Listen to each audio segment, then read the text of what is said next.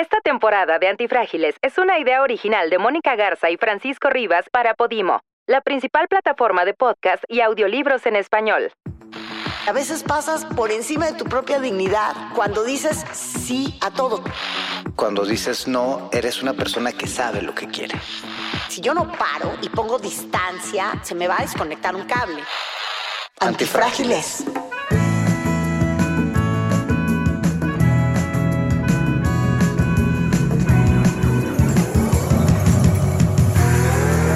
Personas que se benefician de las crisis Que prosperan, crecen, al verse expuestas al cambio. y que les encanta la aventura, el riesgo. Nosotros, Mónica, Francisco, somos eso. Antifrágiles. Fortalecidos por el caos. Directamente al tema. ¿Por qué nos cuesta tanto, tanto trabajo decir que no cuando queremos decir que no? Y acabamos diciendo que sí. O acabamos evadiendo tener que decir que no, te dejo en leído, no te contesto el teléfono, me hago mm, güey y me volteo para el otro lado. Es lo mismo decir sí que decir no. Pero es cultural, Francisco. Hay culturas en las cuales decir no es casi un pecado. La mexicana es una de ellas. Aquí a todo decimos que sí. Nada más no decimos cuándo, como dice la canción. ¿A ti te ha pasado? ¿Es tu caso? Uy, me ha pasado muchas veces. Tengo el no más, más bien, tengo el no haber dicho que no a tiempo más doloroso de mi vida y la primera vez que laboralmente dije que no y empecé a crecer profesionalmente. ¿Cómo fue? Eh, estaba yo trabajando en el área de espectáculos todavía. Eh, yo me cambié al área de noticias en el año 2009, pero comencé en la televisión en el área de espectáculos, todo el mundo lo sabe, bueno, mucha gente lo sabe. Y en, ese, en esa época, eh, mi jefa, que era la señora Pati Chapoy, quería hacer un programa tipo primer impacto, pero hablando sobre todo de cosas que tenían que ver con el espectáculo, donde eh, había dos mujeres. Y entonces ella decide que quiere que yo vaya con una compañera eh, en ese momento y me dice, oye, traigo esta idea de hacer esto. Fue algo tan estomacal, lo diría yo. Yo dije, voy a vivir un infierno. Porque para empezar, ella no me gustaba, no me caía bien, no me gustaba el tipo de periodismo que hacía, no me parecía una buena persona. Y fue la primera vez que de verdad dije, no, yo no quiero estar haciendo esto. O sea, yo no, yo no quiero estar con esta persona, yo no tengo que tener que convivir con ella y con el horror de vibra que tiene. Y ahí sí, no, y ahí sí fue la primera vez que me ganó tanto el, el, esta sensación de, de horror, de no querer hacer algo de verdad, no, que fue la primera vez que me atreví muerta de miedo a decirle a mi jefa, no, no quiero hacer este proyecto, no quiero estar con esta persona, perdóname, te respeto, no me lo tomes a mal, no tiene nada que ver con esto. Y si tengo que pagar una factura por decir que no, pues la pagaré, pero esto sí, no. Pero fíjate, Mónica, ahorita acabas de decir algo muy interesante. No es lo mismo decir no en una pareja que decir no en un trabajo en un país como el nuestro, en donde el profesionalismo no siempre se respeta, no siempre se tutela y donde sí estamos muy a expensas de quién es nuestro jefe y de qué tanto nuestro jefe nos quiere o no nos quiere. Para muchas personas decir no en el trabajo es prácticamente imposible porque hay un temor a que te corran, hay un temor a que te castiguen, Claro. hay un temor a que te hagan Yo una tenía temor a fregadera. que me corrieran por decir no en esa ocasión, justamente. Y en el trabajo no debería de ser tan difícil. En la vida personal es difícil a veces Ujú. decirle no a tu familia, por Ujú, ejemplo. Claro. Eh, es muy difícil decir no a... es, no. es muy difícil decir no quiero seguir en esta relación y decirlo. Y decirlo de una vez por todas, no tardarte ocho meses en ir preparando el terreno. Que eso también es algo que solemos hacer muchos los seres humanos, ¿eh? Bueno, también lo comentabas hace rato, ¿no? Cuando en vez de querer o de, de- de decir no quiero hacer algo, pues dejas a las personas en visto, no les Qué contestas, no Esa- es que empiezas a... fíjate que eso es, eso es algo que yo creo que es mucho más cortés, porque eres capaz de caer en una descortesía o en una falta de respeto incluso, por no decir tan simplemente no, no se me antoja, no puedo, no me siento cómodo con esto. O sea, cuando a mí me ha pasado que eh, quiero a un determinado personaje eh, para una entrevista y me hace dar 400 vueltas en vez de decirme no, No. quiero a mí me da idéntico. Si me la quieres dar, está increíble. Si no me la quieres dar, no pasa nada. Tan amigos como siempre, respeto tus razones. Pero lo que no respeto Es que me des. es que me des vueltas, es que me dejes en leído, es que me, es que me hagas pensar que me vas a decir que sí y, y estar trabajando en función de algo que nunca va a suceder. Por eso yo creo que un no es a veces mucho más respetuoso que estar evadiendo o dar un sí que A no medias. a medias. Pero fíjate, en una familia lo difícil que es decir, no, no quiero ir a comer con tu mamá. ¿Sí? O no, No, no. quiero tener relación con tu familia. Para decirle a tu pareja, oye, hasta aquí llegamos. Bueno, en mi familia eso pasó, ¿eh? En mi familia yo dejé de ver a, a mi familia paterna durante muchísimos años porque mi mamá no tenía la mejor relación con ellos y hubo un día en que pues, después de una situación, es lo que ella me contó, fue su versión, una situación que ocurrió en una cena de Navidad, precisamente, al día siguiente ella le dijo a mi papá, yo no quiero seguir conviviendo con tu familia, se acabó. Y no los volvimos a ver jamás, o sea, jamás en muchos años. Ya luego se divorciaron mis papás y yo me reencontré con la familia de mi papá, mi papá también se reencontró con su familia y ya, pero ella sí fue de decir ese no definitivo de no me sentí cómoda, no me gustó esto que pasó, no va a volver a suceder. O sea, de eso sí estoy segura. Y es un equilibrio difícil. Muy difícil. Porque ahorita que lo está diciendo, fíjate, mi papá, mi papá es un cabrón. Ajá. ok. No hay forma de decirlo de otra manera. Eh, y él no le cae bien la, familia de, de su esposa. Y por años, o sea, él decía, tú quieres ir, o sea, tú quieres pasar Navidad con ellos, adelante, yo voy a pasar con mi familia. Entonces, pues al final, mi madrastra tenía que acomodarse a los deseos de mi papá si quería que sus hijos estuvieran con su, con su esposo, si quería estar con su esposo. Entonces, ella se fregaba y en vez de pasar Navidad con su familia, se venía a pasarla con la familia de mi papá. Y eso, pues, eh, se vuelve un poco difícil porque es un equilibrio en donde entre lo que no quiero, no estoy dispuesto y la parte en la que tenemos que ceder como parejas. O sea, también hay una parte en donde al final sí necesitas acomodarte un poquito y necesitas ceder un poquito para no lastimar al otro.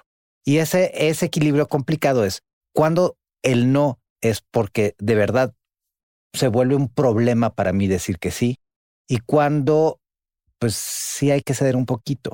Yo creo que este es un tema de disciplina, de disciplina contigo mismo, de disciplina contigo mismo para no mentirte y para no faltarle al respeto al de enfrente. Igual para decir no que para aceptar un no, porque el no es de ida y vuelta, Francisco. Definitivamente. Y luego también hay, hay nos encubiertos, ¿no? Ay, claro, que esos son los peores. Hay muchos nos encubiertos. Entonces, eh, recuerdo que el primer capítulo tú estabas contando esta historia de cuando fuiste a ver, eh, cuando fuiste a una cena y no tenías ganas de ir Sí.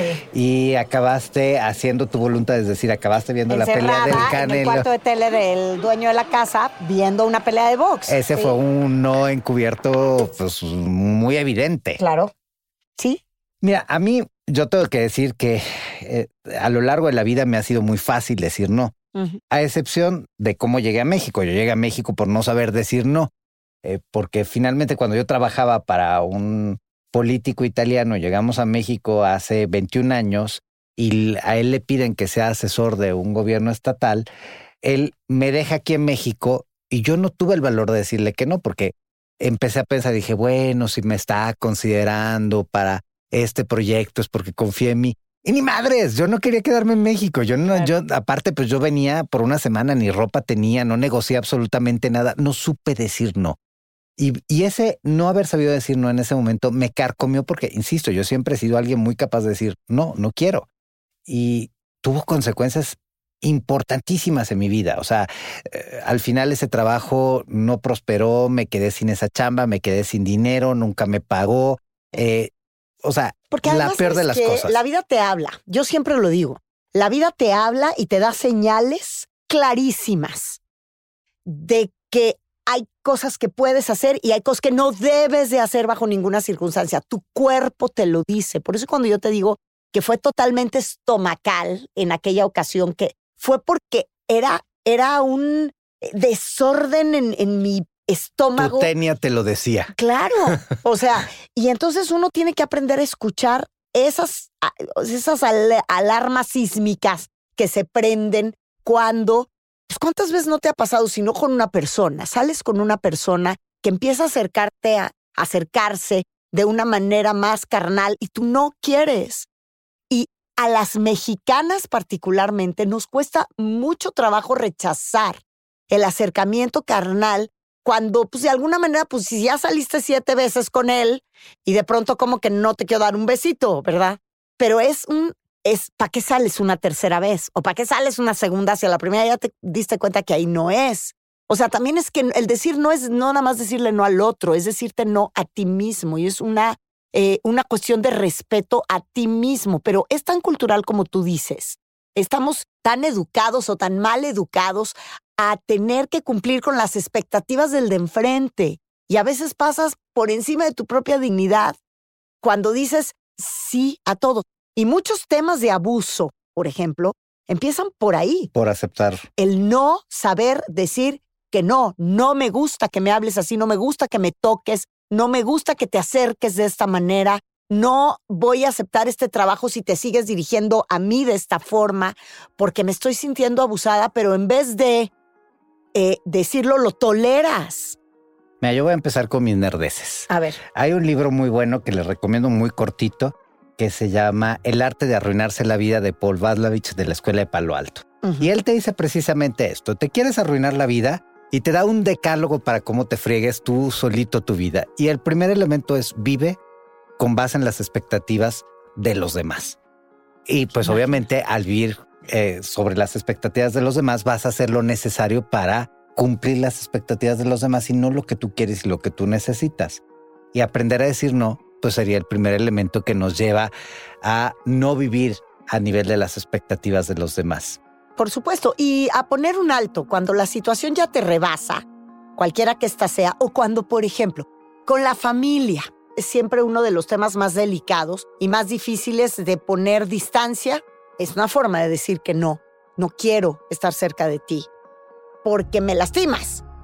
Y qué Eh, chistoso porque fíjate, el primer elemento para identificar la individuación de un ser humano en los bebés es cuando aprenden a decir no.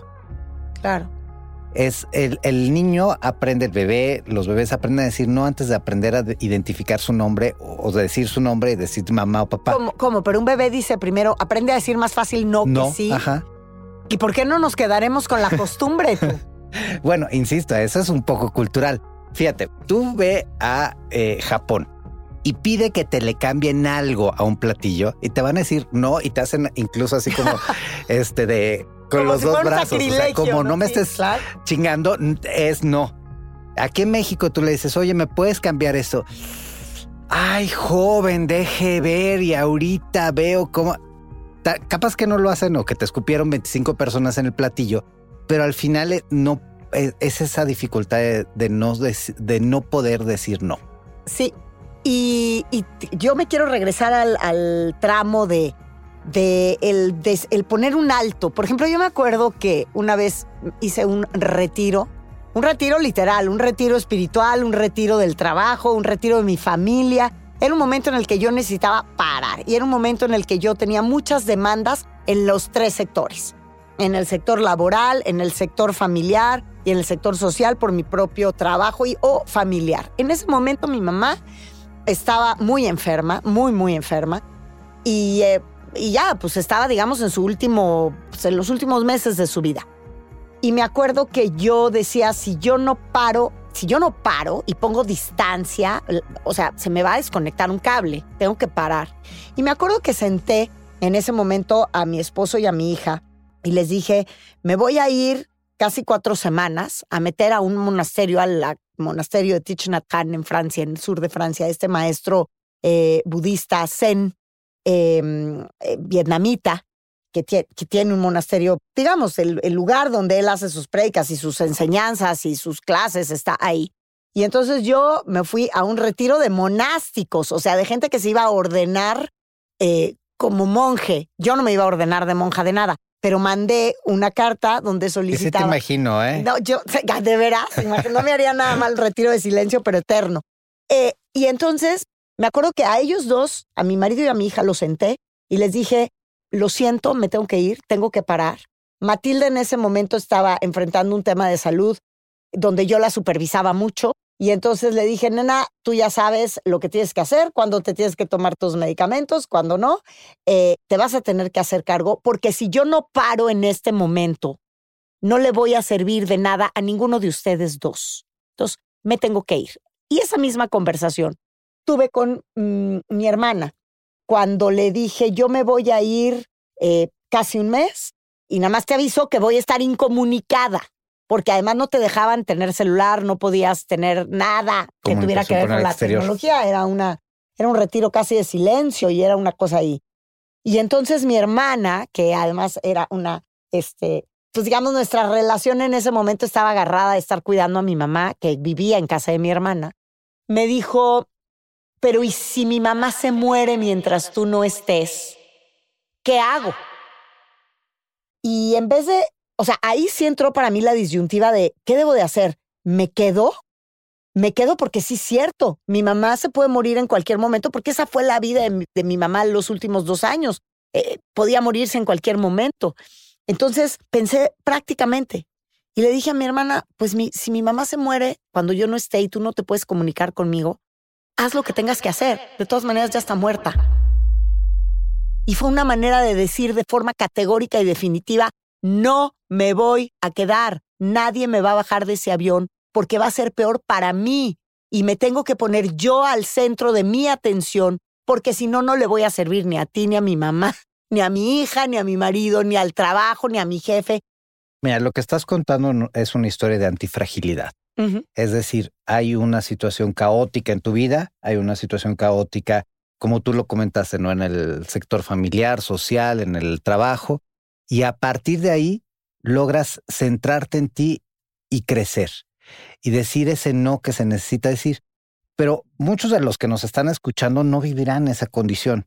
Hay que reconocerlos y hay que decirles, pues miren, escuchen esta situación, eh, escuchen esta vivencia para ver si podemos tomar inspiración de ella, para ver si sirve, si les sirve, porque muchas personas sí sienten que no tienen opción, que no se pueden salir de una no casa. Nada más lo sienten, realmente no tienen opción. Exactamente, porque no se pueden salir de una casa, porque no tienen los recursos económicos, educativos, sociales para poder decir termino mi matrimonio, porque tal vez eh, pues tienen que enfrentar situaciones difíciles, familiares o económicas y no pueden decirle un no en el trabajo. Por ejemplo, hay un dato que me parece muy interesante de la Organización para la Cooperación y el Desarrollo Económico, que México es el país del mundo en donde más trabajamos. Tú sabes que México en el 2020, eh, yo me acuerdo que en el 2018 la Organización Mundial de la Salud, de alguna manera, no recuerdo el dato exacto, advirtió que hacia el 2020 México podría ser el país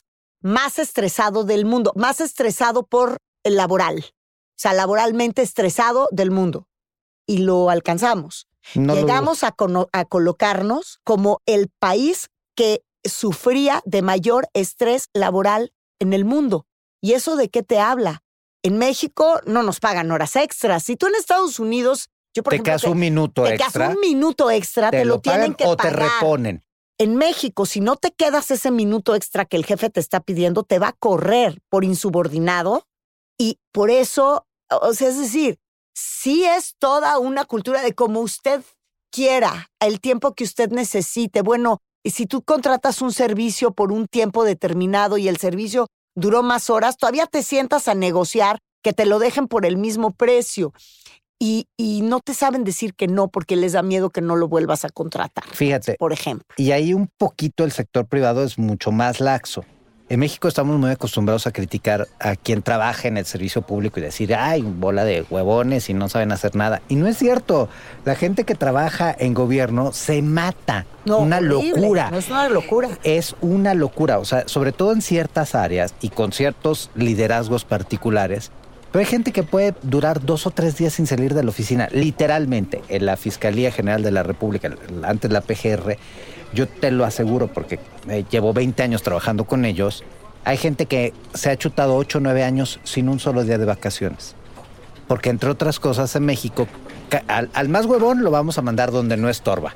Y entonces es el que incluso lo mandamos a que tome cursos de capacitación para que no esté Sí. dando lata. Y al que sí nos responde, a ese lo tienes trabajando de lunes a domingo, 14 horas al día, pidiéndole y pidiéndole y pidiéndole y pidiéndole. Y la gente no dice no, porque no le reconocemos sus derechos laborales y porque la vez que diga, dice no, entonces se vuelve la decepción y órale, va para afuera. Otra cosa difícil, muy difícil, es decirle que no a los hijos. Por ejemplo, Creo. nos volvemos rehenes de nuestros hijos como nosotros, los hijos en general, somos unos tiranos. Siempre hay un momento de la vida en el que nos hemos convertido en los tiranos de nuestros padres. Ahí es donde nace la disciplina que aprendes en tu casa y comienza por los papás pues no tan permisivos. Hoy en día, fíjate, hoy en día yo pienso que los jóvenes que están viviendo en una etapa como mucho más dependiente, les cuesta más trabajo tomar decisiones, salir adelante solos, es porque también han tenido padres que los cuidan mucho más de lo que nos cuidaban antes. Tú y yo crecimos como salvajes, como Mowgli de la selva. O sea, tú y yo crecimos como que pues ahí, eh, no, o sea, tus papás... Si quiero ver que te, te preguntaran qué quería cenar. Claro, Fíjate, una amiga canceló su viaje, un viaje que les había costado muchísimo. Este, iban a ir a Australia, o sea, tenían todo listo. sí. La hija dijo, no, no quiero ir. Y no fueron. O es sea, que, ¿ves por qué te digo que nos yo quiero ver convertimos en que le rehenes? hubiera dicho eso a mi mamá. A cachetadas me hubiera trepado al avión. O sea, No, bueno, entonces, por ejemplo, eh, familiarmente también decir no, no, no voy a la cena de Navidad de este año porque pues no se me antoja, me quiero ir a- con Francisco a Italia a pasar Navidad con su familia y la familia, para empezar, te juzga, para seguir. eh, te, te va a dejar de hablar o se va a sentir contigo o te va a sí te acribillar va a pasar una con factura. reclamos. Pero ¿sabes qué es lo peor? Ahí viene otro no, auto no. Te la compras. En vez de decir, "Pues, lo lamento, es su problema, no el mío. Es mi vida, es la única que tengo. La reencarnación es una idea maravillosa, pero a nadie nos consta.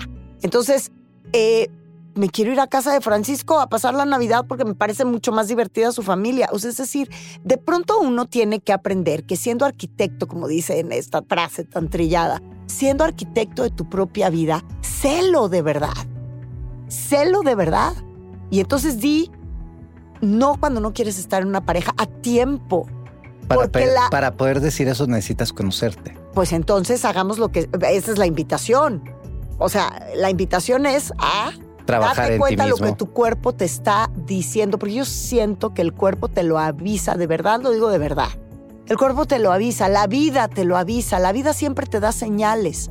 Salte de ahí, salte de ahí, salte de ahí. Te lo hice por la Ahí buena.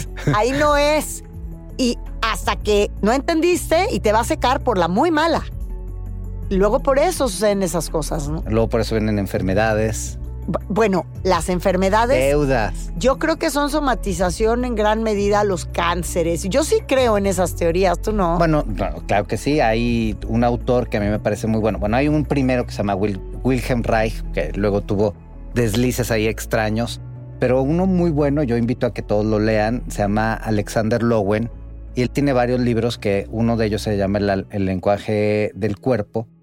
Y te dice cómo tú formas, incluso físicamente, tu cuerpo a partir de, de esas necesidades a las que vas respondiendo. Entonces, sí hay una componente biológica, genética, Claro. hay una componente social del momento en el que estás viviendo. Es decir, ahorita, por ejemplo, tendemos a tener cuerpos diferentes a los que había hace 50 años, porque hay estándares y cánones de belleza y cánones aspiracionales diferentes, porque comemos diferente.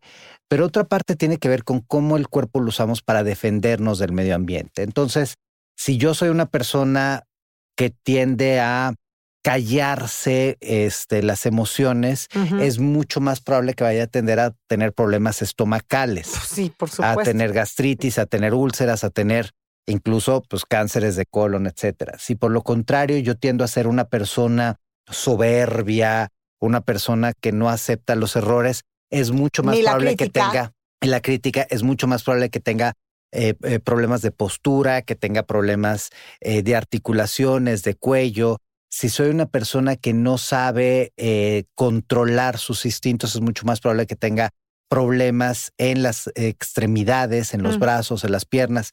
Es muy interesante y no, no se lo saca de la manga, estudió profundamente el tema el doctor Lowen, entonces léanlo, tomen lo que les sirve. No sé por qué me remitió, es que estás diciendo, a, no sé por qué me remitió a los viajes.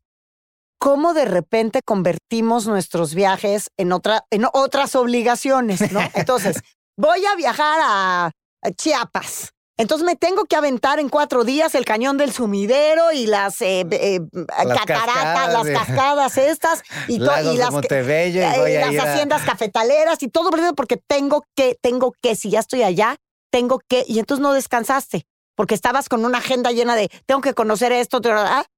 cuando en realidad, eh, yo hace no mucho tiempo aprendí que cuando hacía un viaje decía, si yo me voy de viaje de vacaciones, no quiero tenerme que levantar a nada más que si me quiero levantar. Pero eh, esto te remite No de importa nuevo. dónde esté, ¿eh?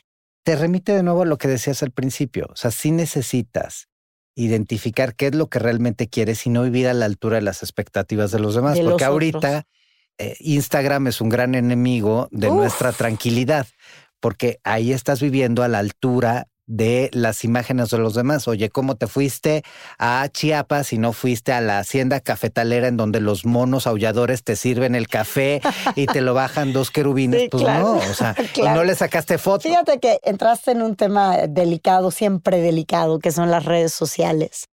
Porque en las redes sociales, de pronto, los que siempre quieren ser por fuerza políticamente correctos es, eh, no estoy de acuerdo con tu comentario, pero aprecio mucho lo que me dices. En vez de decir, No, no, me vale aprecio, madres". no aprecio lo que me dices, me importa un comino y además no estoy de acuerdo por esto y por esto y por esto y por esto.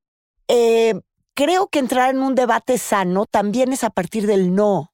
Como nos dice aquí nuestra productora, es que ustedes tienen que no estar de acuerdo algunas veces, es que siempre estamos, no, siempre no estamos de acuerdo. Lo que pasa es que nos cuidamos mucho públicamente de expresarlo.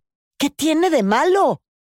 Pues no, no tiene nada de malo, nada más es, a veces es difícil. Y sí, sí hay miedo a veces a perder amistades por decir, güey, no estoy de acuerdo contigo.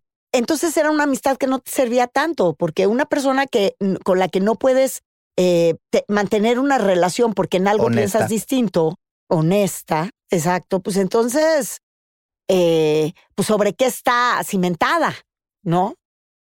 A ver, concluimos que decir no es sano. Y nos cuesta culturalmente decir no. Al mexicano le cuesta muchísimo trabajo porque no nos educaron a decir que no, nos educaron o nos educan para quedar bien. Decir no es muchas veces no quedar bien, No, pero absolutamente. quedas mal contigo, que es lo primero que te debe de importar. Mira, No quedar mal contigo. tú velo cuando das una instrucción a alguien. ¿Entendiste? Claro, Nadie te va a decir no. Sí, es cierto. Es cierto, ¿Sabes? pero Nadie te va a decir que no. claro. Ahora, ¿en qué nos beneficia decir que no? Yo creo que lo primero que te beneficia es que te van a ver como una persona, por lo menos, a quien hay que respetar, porque vas a mandar el mensaje de conmigo no cuentas, primero para mentir, segundo para hacer algo con lo que no estoy de acuerdo, tercero, no cuentas conmigo para hacer algo que no quiero hacer y además le estás haciendo un favor porque le estás dando un buen ejemplo. También cuando dices no, es, eres una persona que sabe lo que quiere. Eso, eso yo creo que es lo más importante. O sea, tienes, sabes cuál es tu esencia, sabes cuáles Y son sabes tus lo que no quieres. Por eso hay que saber decir que no. Nos vemos en el próximo capítulo o no. No. Gracias.